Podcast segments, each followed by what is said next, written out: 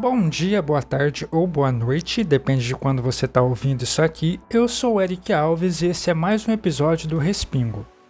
E se você está acompanhando essa segunda temporada, sabe que a gente está passando por todos os processos que eu usei para escrever o meu livro Choque de Retorno, onde eu vou te ajudar a escrever uma novela de 25 mil palavras de qualquer gênero que você queira. Então, se você tiver qualquer dúvida sobre qualquer uma das etapas, tanto desse episódio quanto dos episódios anteriores, deixe um comentário aí em qualquer lugar que você esteja ouvindo. Tem o link das minhas redes sociais aí na descrição do episódio e também os links da editora Sentinta, que é a editora casa desse podcast. E como você viu aí pelo título desse episódio, hoje a gente vai falar sobre a estrutura do seu livro. Mas antes é bom a gente dar uma contextualizada e uma retrospectiva no que a gente já viu nessas últimas duas semanas. No primeiro episódio, a gente falou sobre como achar as ideias do seu livro, procurando referências tanto no Pinterest quanto em qualquer outra forma de pesquisa ativa onde você vai atrás da informação e como a partir disso você criar uma logline, que é aquela frase que vai resumir toda a sua história em uma premissa com personagem, lugar, objetivo e o desafio dele, e como anotar todas as outras ideias que você já teve em fichas para deixar tudo organizado e você poder mexer em todas essas ideias para deixar em uma estrutura, que é o que a gente vai fazer hoje. No segundo episódio, a gente viu sobre como criar os personagens da sua história, como dar características marcantes para eles, seja na, no modo de fala, seja características físicas, seja de comportamento e como isso vai fazer eles parecerem mais reais, como isso vai diferenciar eles um dos outros. A gente também falou sobre como as ações e os diálogos contam mais do que só as descrições que você dá do seu personagem e como criar uma identificação a partir do desejo, dos problemas, dos traumas que o seu personagem tem iguais ao seu leitor. Criar essa representatividade dentro da história faz com que seu leitor compre a briga do seu personagem. A gente também falou que um bom antagonista é um antagonista com tantos desejos, defeitos e vantagens quanto qualquer um dos seus personagens. Você criando um antagonista que tem ali uma motivação que faça o seu leitor entender ela, não necessariamente compactuar com ela, mas entendendo o que faz o seu vilão tomar cada decisão dele, vai fazer ele parecer mais real, vai tornar ele um bom antagonista. E no episódio passado eu também falei de personagens pontuais que vão aparecer só uma vez e você não vai precisar criar toda uma história para ele. Uma coisa que você precisa tomar cuidado é para que esses personagens não virem um deus ex machina. Se ele vai aparecer pontualmente, ele precisa ter uma razão para isso e é trabalhando a estrutura da sua história que a gente resolve isso. Chegou a hora da gente organizar todas aquelas fichas que você criou com as suas ideias. Eu organizei esse episódio do macro para o micro, pois é assim que a gente vai fazer com a sua história, é assim que eu fiz com a minha história, e é assim que o Snowflake faz, começando com a logline e ampliando tudo. E para que serve criar a estrutura da sua história? Você saber os pontos altos e baixos, saber onde os conflitos vão se abrir onde eles vão se resolver, a estrutura serve para você ditar o ritmo da sua história e incentivar o seu leitor a continuar imerso naquele mundo. A estrutura é todo aquele mecanismo por trás das cortinas de um teatro, por exemplo, que faz toda a peça funcionar, mas que a plateia não está vendo. E pesquisando um pouco, bem por cima, você vai ver que existe vários tipos de estruturas, algumas bem famosas, como a jornada do herói, a estrutura de três atos, a jornada da heroína e o próprio método Snowflake é um tipo de estrutura. Há também algumas estruturas bem específicas e adaptadas para gêneros em especial, como por exemplo livros de mistério ou livros de romance, que você vai pegar as etapas da estrutura e vai ver como isso combina com vários filmes e livros que você já leu, onde o protagonista vai conhecer o interesse amoroso dele ou onde o detetive vai descobrir aquela pista que ele tinha deixado passar no começo do livro. São estruturas que foram usadas várias vezes e que acabaram funcionando, se provaram que funcionam e por isso continuam sendo usadas. E aí você pode chegar na pergunta de que se essas estruturas já foram usadas tantas vezes, ainda compensa usar elas? Ainda funciona essas estruturas? Por exemplo, a jornada do herói, que é uma das estruturas mais citadas quando começa essa discussão de usar estruturas prontas ou não. Se você não conhece, a jornada do herói vem do livro O Herói de Mil Faces, do Joseph Campbell, que ele reuniu depois de pesquisar sobre várias lendas de várias culturas e descobrir pontos incomuns entre elas. Depois, o Christopher Vogler pegou esse Herói de Mil Faces, esse livro, e fez um resumo para que ficasse funcional para escritores de roteiro e de cinema para que eles pudessem usar na criação de suas histórias. Basicamente, a estrutura mais famosa que o pessoal usa para discutir é essa organizada pelo Vogler, que consiste ali em 12 passos onde seu protagonista precisa passar durante toda a história. Alguns desses passos, como por exemplo o chamado aventura ou a travessia do limiar, são pontos chaves na narrativa que se você levar para outro tipo de estrutura você vai achar com outro nome que basicamente consiste em algo que precisa acontecer ali para que sua história flua. No método Snowflake, como a gente estava vendo nesses últimos dois episódios, a base da estrutura dele é aquele segundo passo onde você pega a sua logline e desdobra ela em um parágrafo com ali cinco linhas, onde tem o primeiro para a introdução, três para conflitos e aquele último para a conclusão. A estrutura, então, no caso, seria esses cinco pontos chaves, onde ele vai ter ali três conflitos principais que precisam ser solucionados durante a história. Já a estrutura de três atos, você vai ver ela ali com uma apresentação, a confrontação e a resolução. Acho que ela é a mais antiga de todas, vindo lá das peças gregas e tal. E depois todos esses pontos principais, você vai poder subdividir isso em vários outros pontos importantes na narrativa como a gente viu na jornada do herói, onde vai ter um ponto para você apresentar a motivação do vilão, ou onde seu herói precisa decidir se vai entrar na aventura ou não. Eu vou deixar alguns exemplos de estrutura aí na descrição para você olhar e ver os pontos chaves e ver o que funciona e ver o que está faltando na sua história. Mas a questão principal que a gente sempre chega quando começa a discutir sobre estrutura é se vale a pena ou não usar. A questão não é se a estrutura funciona, porque já foi provado que funciona durante todas essas histórias que foram feitas ao longo dos anos, mas o que importa é como você vai fazer essa estrutura funcionar, como você vai fazer isso parecer original. Como eu disse, a estrutura é só aquele mecanismo atrás do palco onde você vai contar a sua peça. Então a gente vai pensar mais em como deixar isso tudo original, como deixar a sua história original, usando os passos em função da sua história e não a sua história em função da estrutura. E o que eu quero dizer com isso é que há muitos passos que talvez você não vai precisar colocar porque você já abordou em algum outro momento da sua história, então não se sinta obrigado a isso. Resumindo, a estrutura é o modo como você vai organizar as cenas da sua história para deixar uma narrativa mais fluida e lógica.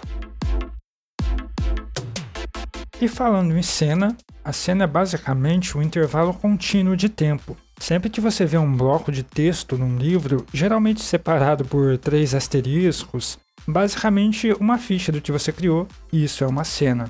E se você for pesquisar, se você entrar nos links que eu deixei na descrição, você vai ver que existe vários tipos de cenas. Citando aqui as mais importantes, a gente tem as cenas de ação, a cena reativa e uma cena expositiva, cena de configuração ou aprofundamento.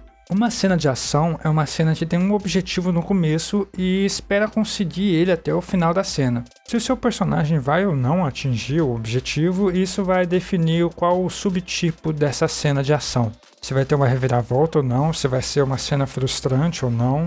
O que vai acontecer no decorrer dessa cena que vai definir isso. Já a cena reativa é uma cena que tem um dilema, que tem uma decisão para ser tomada.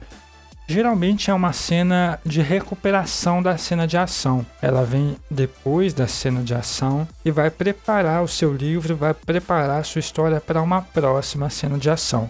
Basicamente, ela vai definir o objetivo da próxima cena de ação. Já a cena de configuração e aprofundamento é uma cena para introduzir melhor o mundo e o personagem. São aquelas cenas lentas e que pode facilmente cair num infodump que é quando você dá muita informação desnecessária para o seu leitor que não vai ajudar em nada no avanço da trama. É bom evitar esse tipo de cena, espalhando essa informação, esse todo esse contexto, essa construção de mundo e de personagem entre o texto, diluindo isso para ajudar no ritmo da sua história. Isso era mais popular em livros clássicos, onde o personagem ficava ali parado contemplando, ou quando o narrador parava para ficar descrevendo um cenário ou algo assim. Se você quiser resumir ainda mais, basta você pensar que vai ter cenas lentas e cenas rápidas cenas empolgantes e outras necessárias, mas não tão importantes ou empolgantes assim. E lembrando lá da quantidade de fichas que eu disse no primeiro episódio para você ter para sua ideia, eu já estava mais ou menos prevendo uma estimativa da quantidade de cena para sua história. Basicamente, cada ficha vai ser uma cena. E como a gente pode fazer essa estimativa de quantas cenas a sua história deve ter? Primeiro de tudo, você precisa saber o tamanho médio da sua cena. Não precisa ser algo constante no final das contas. Vão ter cenas mais longas, cenas mais curtas, mas você precisa ter ali uma média de palavras para saber o tamanho das cenas que você costuma escrever. Usando o meu caso de exemplo, eu costumo escrever cenas de 700 palavras. Eu acho que fica um tamanho bom, não são cenas longas e eu posso usar mais de uma cena no mesmo capítulo. E agora, sabendo o tamanho final que a gente quer para o nosso livro, no caso 25 mil palavras, a gente divide esse valor pelo tamanho médio da sua cena, ou seja, 25 mil palavras dividido por 700 palavras. A gente vai chegar com 35,7, arredondando ali para 35, porque eu sei que algumas das minhas cenas vão passar de 700 palavras. Então a gente já tem um número ali para se basear na hora de organizar essa estrutura. A gente sabe que o nosso livro, baseando em cenas de 700 palavras, vai ter 35 cenas. Se você já preencheu ali cerca de 18, 19, 20 cenas, já está com meio caminho andado do seu livro. Mas e agora? O que a gente vai fazer? Dá para a gente seguir por um modo simples ou para o modo mais complexo de se basear em uma estrutura. Se você for seguir pelo modo simples, tudo que você precisa fazer agora é organizar suas fichas.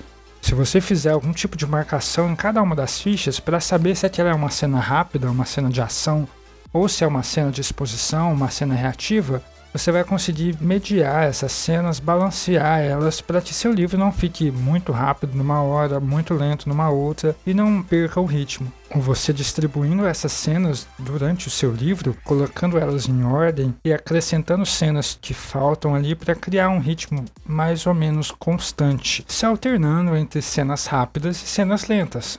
Mas agora, se você vai se basear em uma estrutura, dá uma olhada nos passos e as etapas principais dessa estrutura que você escolher, veja quais cenas se encaixam nesses pontos chaves e veja o que está faltando para você ir completando.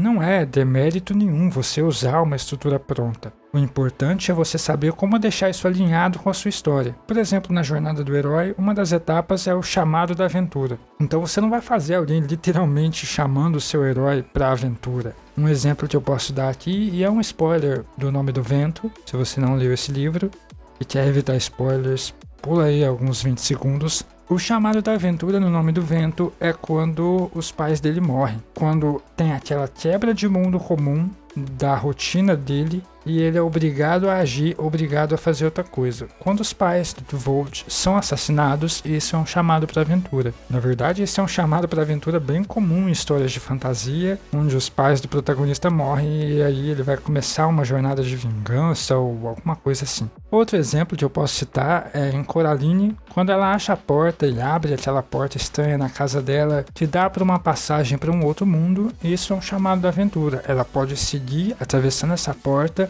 ou não e evitar essa aventura. No final das contas, o chamado da aventura é algo que o seu protagonista não pode negar, não pode deixar de fazer, senão não vai ter a sua história.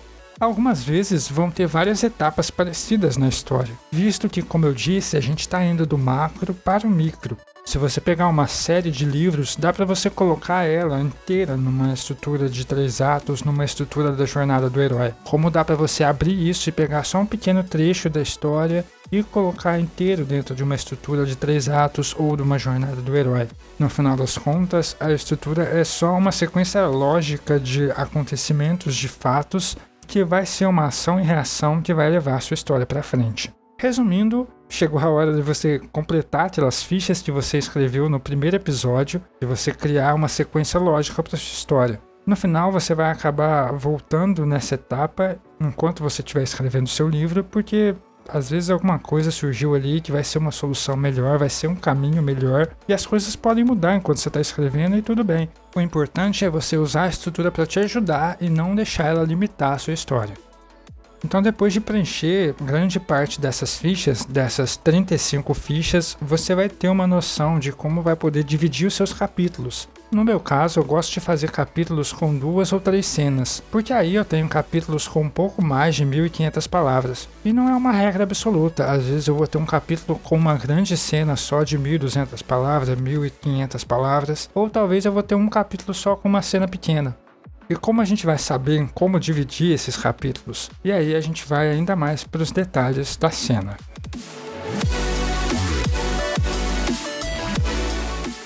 Ainda mais para o micro, a gente vai pensar na estrutura de cada cena. Aqui você vai pensar no tamanho, nos ganchos da sua história e como deixar o seu leitor curioso. O tamanho da cena vai definir o ritmo da sua história também.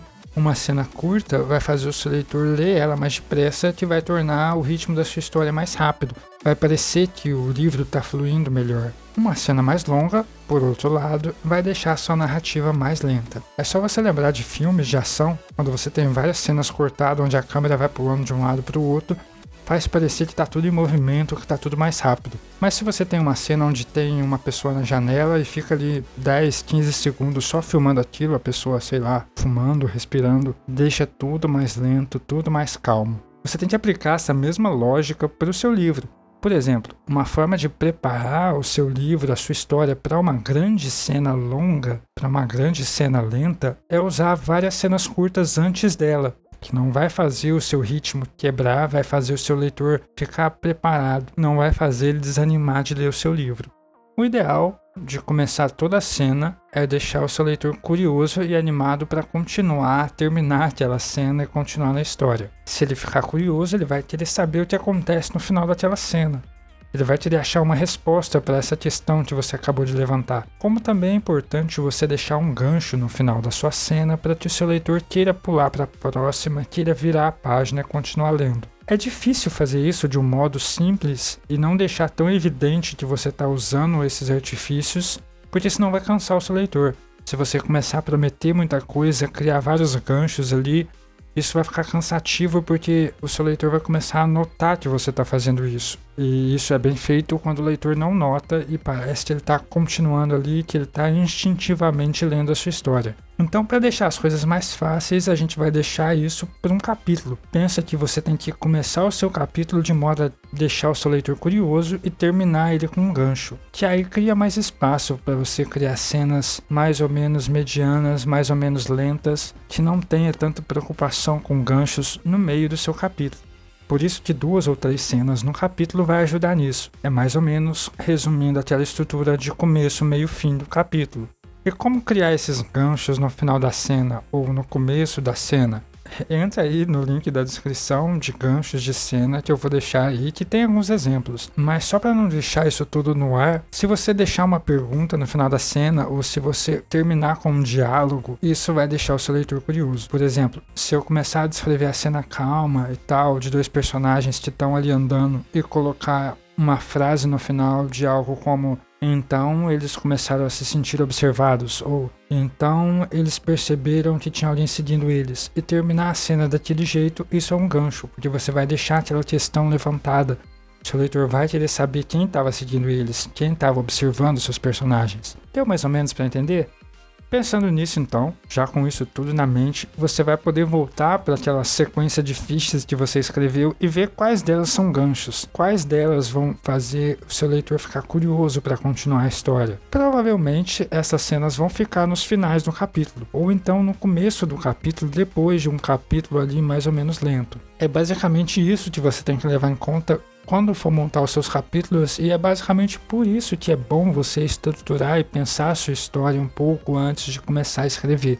Porque se você perder ali 10 mil palavras, jogar vários dias escrevendo para chegar num ponto que você pensa que sua história está fraca, que sua história está lenta, vai dar muito mais trabalho para você voltar e tentar inserir esses pontos, essas cenas de gancho, essas cenas de ação em algo que você já escreveu do que você pensar nisso antes. Então dá aquela organizada nas suas cenas, escreve ali, marca elas com alguma caneta diferente, se você está fazendo isso no papel, e já vai organizando de um modo a deixar as cenas de gancho no final, a deixar as perguntas no começo, para você criar toda essa estrutura. Tentar fazer um gráfico se você colocar a sua história ali em um gráfico, ele tem que parecer uma montanha russa que vai subindo e descendo. Onde as subidas são os pontos altos da sua história, onde são as cenas de ação, que vai crescer a tensão da sua história, e as descidas são as cenas expositivas.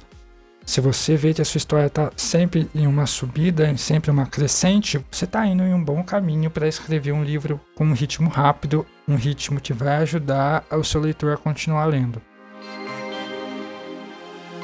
E como ficou isso no meu livro? Em Choque de Retorno, eu cheguei em mais ou menos 50 cenas de 700 palavras ele acabou ficando um pouco maior do que 25 mil palavras, que é o objetivo que a gente está montando aqui nessa segunda temporada do podcast. Mas você vai ver que é realmente isso que vai acontecer. Você vai preenchendo ali, vai vendo coisas que faltam, coisas que você precisa plantar antes no começo da sua história para acontecer no final e que vai chegar ali no número de cenas que você vai ficar satisfeito com a sua história, que vai parecer que você realmente contou tudo que precisava contar.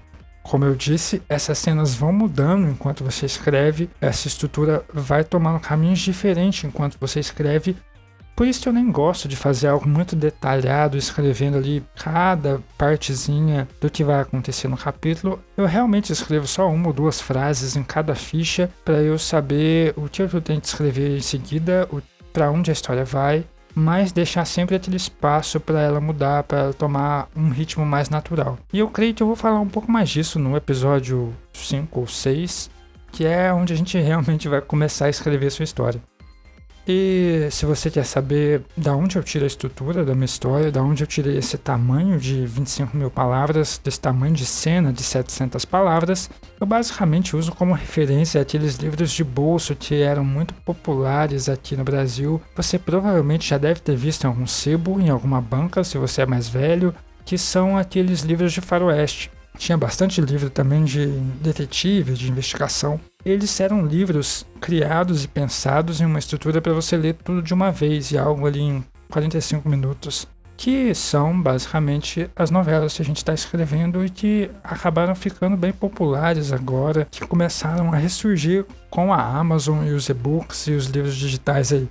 O que eu fiz quando eu estava começando a escrever foi ler vários desses livros de faroeste e anotar o que, que acontecia em cena após cena? Basicamente, uma engenharia reversa do que a gente está fazendo aqui agora. Eu peguei o livro pronto e fui anotando o que, que acontecia em cada cena, os pontos, quantas cenas tinha, o tamanho mais ou menos dela, e fui vendo o que tudo tinha em comum ali, como isso se encaixava nas estruturas de três atos ou na jornada do herói. E foi mais ou menos nisso que eu cheguei nesse ritmo de escrita de 700 palavras por cena de mais ou menos duas ou três cenas por capítulo e mais ou menos 25 mil palavras por livro. É um tamanho bom para você escrever porque você termina muito mais rápido que um romance de 40 mil palavras. Você tem uma experiência completa de escrita ali para você aprender e melhorar no seu próximo livro, sem ter mais chances de desistir no meio do processo. Já sobre os ganchos de cada cena ou capítulo do livro, eu espero que vocês leiam para pegar essas ideias que eu tive, porque eu não quero dar muito spoiler aqui. Dando uma recapitulada geral nesse episódio e nos outros, você já teve suas ideias, já montou sua logline, já criou seus personagens, dando características marcantes para eles e objetivos, e agora você organizou suas cenas, todas as suas fichas de uma estrutura a realizar esses objetivos dos seus personagens. Seja se baseando em uma estrutura pronta, seja só mantendo um ritmo equilibrado ali de cenas rápidas e lentas, mas o importante é que você já começou a preencher as lacunas que faltava das suas fichas iniciais. Você levou em conta que tudo é causa e consequência e preencheu ali realmente as causas, basicamente, que estava faltando para as consequências que você pensou. Não sei você, mas geralmente quando eu tenho ideia, geralmente são consequências. São cenas de ação, são cenas de resolução de conflito, talvez a luta final ali, o clímax do segundo ato. Então é nessa parte que eu pego e preparo tudo isso. O que, que vai causar no conflito final coloca aí suas ideias em ordem, junta suas fichas aí, faz a marcação que você decidir e fica pronto que no próximo episódio a gente vai falar um pouco sobre criação de mundos, sobre ambientação e sobre começar a escrever também, eu espero. Eu tenho certeza que entrando nos links aí da descrição você vai aprender muito mais do que só o que eu falei nesses poucos minutos. E se você já ouviu o primeiro e segundo episódio, tá cansado de escutar que o meu livro Choque de Retorno vai ser lançado junto com o último episódio dessa segunda temporada, mas se você quiser ler um pouco mais do que eu já publiquei, você pode ler Os Irmãos Baxter em As Sombras do Passado, que é um livro infanto-juvenil de terror que saiu lá pela editora Pendragon e conta sobre um casal de irmãos que se muda para uma casa estranha em uma cidadezinha pequena no interior e acabam descobrindo várias coisas bizarras ali. Mas se você preferir uma fantasia e um mistério, também vou deixar o link para Hatla, As Crianças do Mar, uma dark fantasy sobre uma mercenária de uma ordem de guerreiras que foi dizimada junto com toda a magia do mundo dela. E no meio dessas viagens para viver ali, a Hatla passa pela vila de Narba, onde uma série de crianças estão sendo assassinadas e ela precisa resolver esse mistério. Esse foi publicado aqui pela Sentinta e tem o link aí na descrição para o e-book dele. E se você já escreveu um livro mais ou menos nesse tamanho, se você acha que consegue escrever um livro nesse tamanho até o dia 20 de novembro, você pode enviar ele para a Sentinta, que está recebendo originais agora de horror, fantasia e ficção científica de até 25 mil palavras, que foi o que motivou a gente a fazer essa série do podcast. Tem o link para o edital aí na descrição também, assim como as redes sociais da editora. A gente se vê na próxima semana com mais um episódio do Respingo, onde a gente vai falar sobre criação de mundo, ambientação e começar a escrever. Até mais!